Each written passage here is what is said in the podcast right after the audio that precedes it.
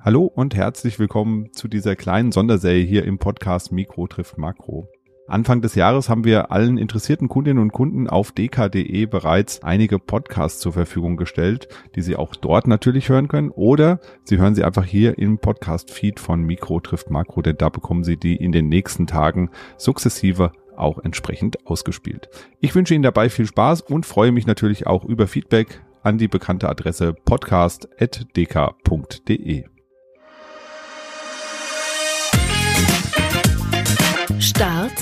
klar. Auf ins neue Börsenjahr. Ein Podcast der DK Bank.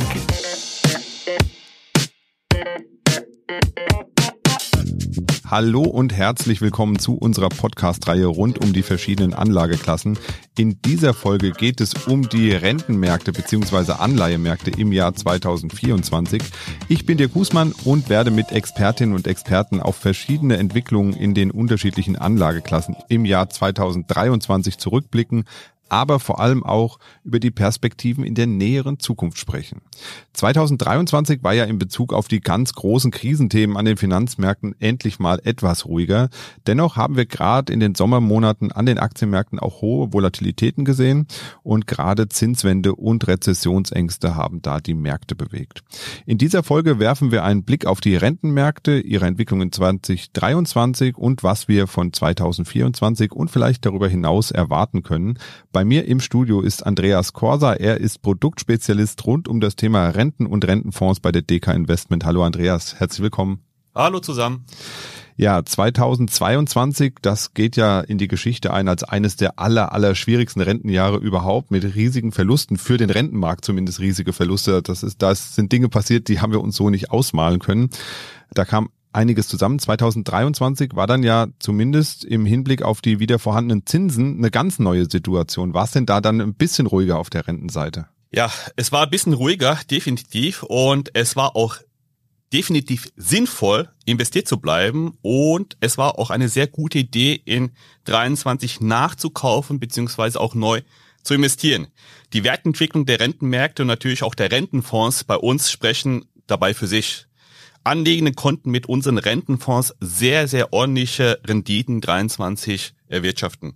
So konnten Rentenfonds Kurzläufer, also Rentenfonds mit einer eher kurzen Zinsbindungsdauer eine Wertentwicklung von vier bis fünf Prozent erzielen. Rentenfonds mit Fokus auf Unternehmensanleihen, sowohl guter als auch schlechterer Bonität, sprich Investment Grade beziehungsweise High Yield und mit einer mittleren Laufzeit erhielten erzielten Ergebnisse von teilweise über acht Prozent und die risikofreudigen Anleger, die ausschließlich in Unternehmensanleihen in, mit Fokus auf Yield investiert haben, konnten Ergebnisse von sogar über 12 Prozent erzielen.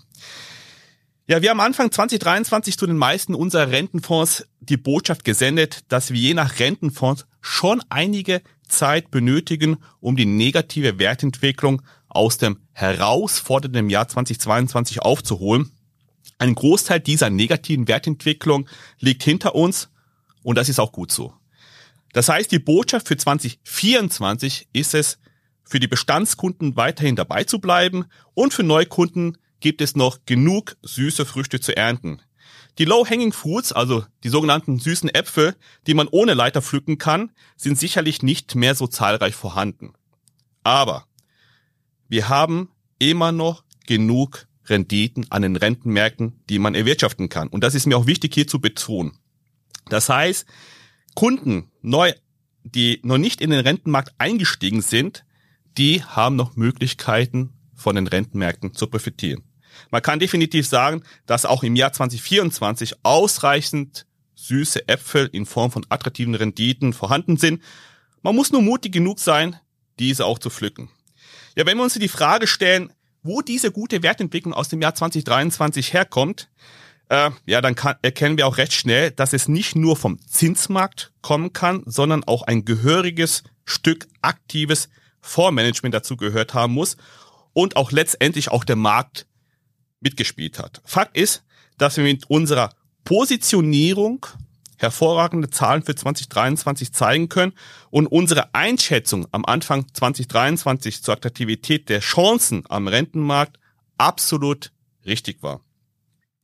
Gerade die Anlegenden wurden belohnt, die ihre Position in den Rentenfonds gehalten haben, zugekauft haben oder auch neu eingestiegen sind, weil sie der Empfehlung in Wertpapiere gefolgt sind und sich nicht mit anderthalb bis zwei Prozent am Zinsmarkt zufrieden gegeben haben. Und was uns gerade im letzten Jahr, im letzten Jahr 2023 besonders erfreut hat, ist die Tatsache, dass wir es wieder geschafft haben, als bester Asset Manager im Bereich der Rentenfonds bei der unabhängigen Ratingagentur Scope zu werden und das zum dritten Mal hintereinander. Ja, das ist auf jeden Fall ein super Erfolg. Da auch nochmal von meiner Seite herzlichen Glückwunsch an das ganze Fondsmanagement-Team bei der DK. Also echt äh, ähm, Spitzenbewertung, die man da bekommen hat. Wenn wir jetzt nochmal draufschauen, du hast auch eben das Zinsthema ja angesprochen. Ähm, vielerorts hört man ja, dass so langsam das Ende der Zinserhöhung erreicht ist. Man ist sich da mittlerweile ziemlich sicher, dass das sogenannte Zinsplateau erreicht ist. Also dass jetzt erstmal nicht weiter nach oben geht.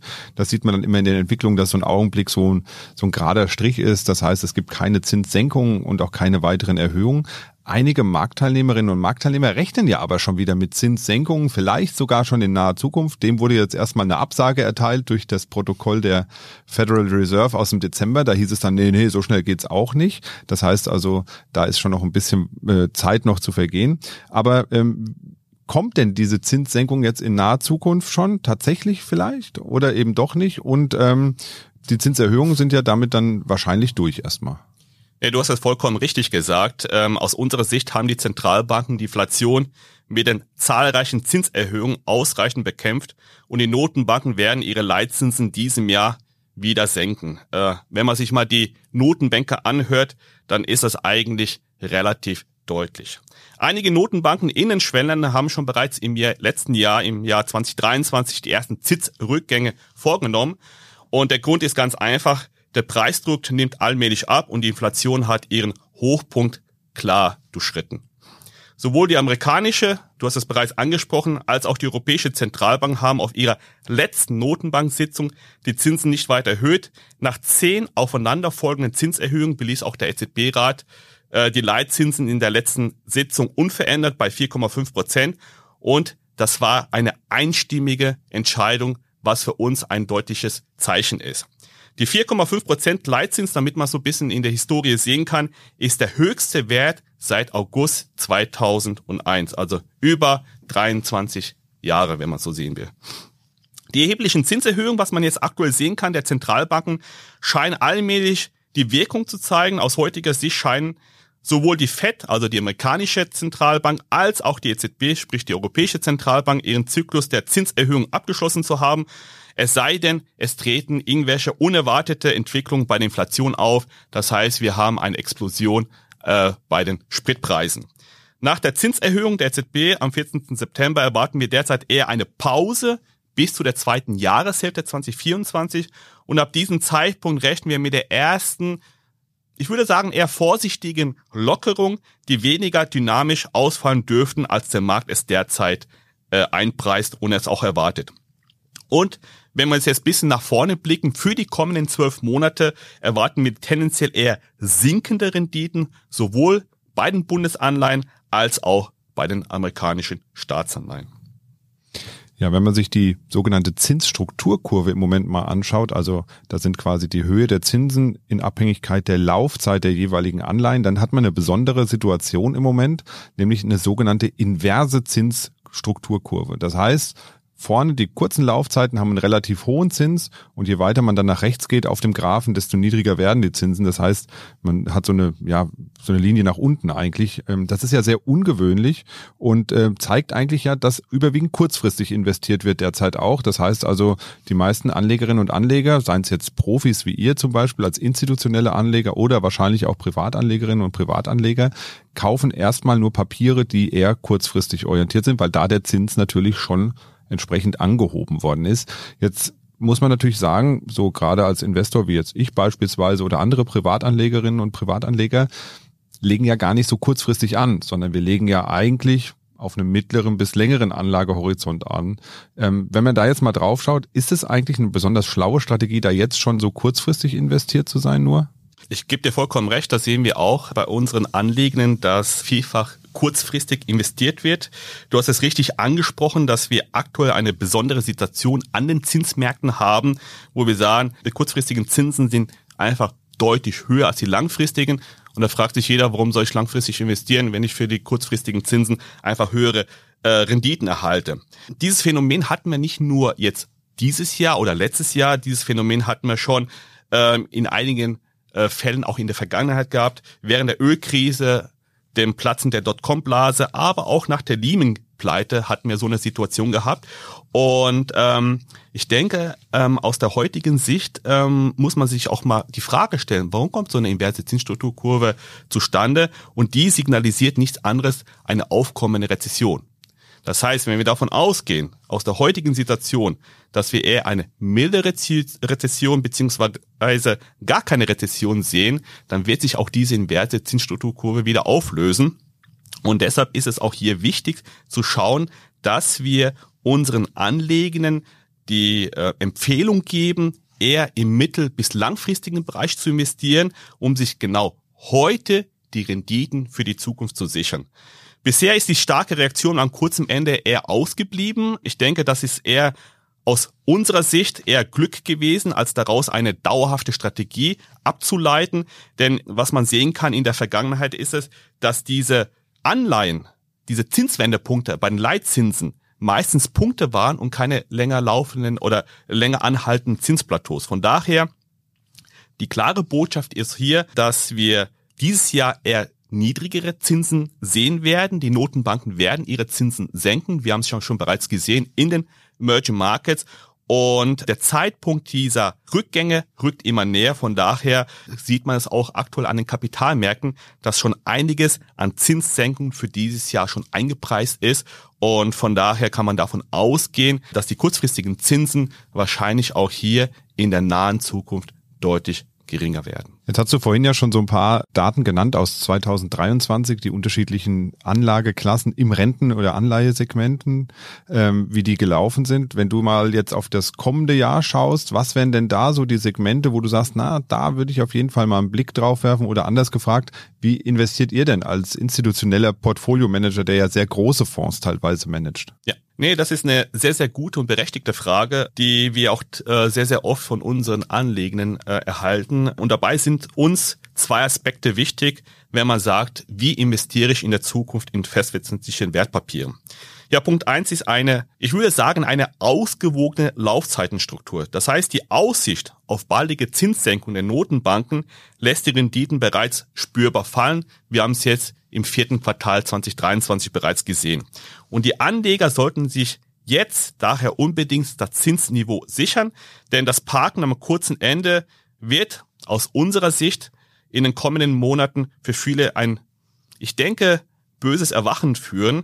Wir empfehlen daher schon seit längerer Zeit den Tausch in mittlere bis lange Laufzeiten im Rentenbereich und weil wir einfach hier die größten Potenziale sehen. Was machen eigentlich so die professionellen, institutionellen Investoren wie Vermögensverwalter, Versicherungsgesellschaften, Pensionskassen oder auch Versorgungswerke? Und was wir hier feststellen können, ist jetzt nicht seit drei Monaten, seit sechs Monaten, sondern eher seit eher gut einem Jahr, dass die einfach deutlich längere Positionen aufbauen um sich heute das Renditeniveau langfristig zu sichern und auch in der Zukunft von möglichen Kurspotenzialen hier zu profitieren. Es sei denn, dass es kurzfristige Anlageziele gibt, die diese Vorgehensweise fordern. Wenn das Geld in einem Jahr benötigt wird, sollte es natürlich auch nicht länger investiert sein. Das ist natürlich klar. Der Punkt zwei, der mir auch wichtig ist, ich sehe die Präferenz für Unternehmensanleihen. Das Renditeniveau bewegt sich hier für gute Bonitäten im Bereich von rund vier Prozent und sollte in jeder Allokation aus unserer Sicht einen gewichtigen Baustein einnehmen. Hier bestehen immer noch genug Renditechancen, die deutlich oberhalb der langfristigen Durchschnitte liegen und daraus ergeben sich natürlich in der Zukunft einige Möglichkeiten, Potenziale, so wie wir es bereits im Jahr 2023 gesehen haben. Und wenn man so ein bisschen vergleicht zu den Renditen zu den Bundesanleihen, dann kann man hier definitiv sagen, dass es einfach eine Mehrrendite gibt und dass wir hier aktuell auf einem attraktiven Niveau sind. Aus Chancen-Risikoüberlegung sind auch Unternehmensanleihen idealer Baustein, sich das aktuelle Zinsniveau auch längerfristig zunutze zu machen. Die absoluten Renditen bieten einen ordentlichen Puffer, auch äh, um vorübergehende Rückschläge auch hier abfedern zu können. was unsere Empfehlung ist, auch für die Anleger, die sagen, na ja, ich fühle mich vielleicht jetzt nicht so richtig wohl, einen größeren Betrag zu investieren, dass man einfach auch die Rentenfonds dafür nutzt, ähm, über regelmäßiges Investieren in Form von Sparplänen, ähm, das auch zu nutzen, weil man sich einfach hier sagt, man, äh, man investiert in unterschiedlichen Zeitpunkten und kann auch hier sich langfristig die aktuellen Renditen auch sichern. Wir denken, dass Vermögensstrukturierung und auch Diversifikationsvorteile wieder für die Anlageklasse Renten sprechen. Allgemein sind die Voraussetzungen für das Jahr 2024 vielversprechend und darüber hinaus gibt es aus unserer Sicht mehr Chancen als Risiken für den Langfristanleger. Ja, Andreas, vielen Dank auf jeden Fall für diesen Überblick mal über die unterschiedlichen Segmente, was äh, so dieses Jahr möglich sein könnte. Da ist ja immer noch ein gewisser Unsicherheitsfaktor drin, weil was morgen passiert, wissen wir eben beide heute auch nicht, logischerweise. Aber dennoch, glaube ich, hat es einen ganz guten Überblick darüber gegeben, auch das besonders gute letzte Jahr muss man ja auch nochmal hervorheben äh, mit eurer Auszeichnung auch und ähm, die Chancen, die sich weiterhin jetzt an den Märkten ergeben können. Ja, das war's von uns für heute hier zum Bereich ähm, Renten- und Anleihemärkte. Und wenn Sie regelmäßig über das Geschehen an den Märkten informiert sein möchten, dann abonnieren Sie doch ganz einfach unseren Podcast Mikro trifft Makro. Dort spreche ich mit dem Chefvolkswirt der DK Bank, Dr. Ulrich Kater, alle zwei Wochen über die Entwicklung an den Märkten und in der Wirtschaft und dabei erläutern wir natürlich auch den ein oder anderen volkswirtschaftlichen Zusammenhang. Ich würde mich freuen, wenn Sie dort auch zu unserer Zuhörerschaft zählen würden. Den Podcast finden Sie überall dort, wo es Podcasts gibt und können ihn kostenfrei mit dem Smartphone abonnieren oder uns auch ganz einfach bei Spotify hören. Und zu guter Letzt noch der Hinweis auf die anderen Podcasts in der Reihe Startklar auf ins neue Börsenjahr. Die finden Sie an gleicher Stelle, wo Sie diesen Podcast gefunden haben, auf dk.de. Das war's von uns. Machen Sie es gut und bis bald. Tschüss.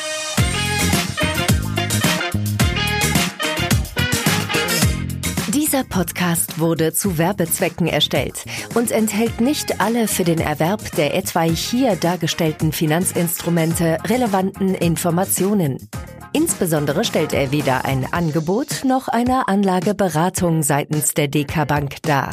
Alle Angaben wurden sorgfältig zusammengestellt, teilweise unter Verwendung von Daten aus Drittquellen. Etwaig enthaltene Meinungsaussagen geben die zum Zeitpunkt der Erstellung aktuellen Einschätzungen der Dekabank wieder.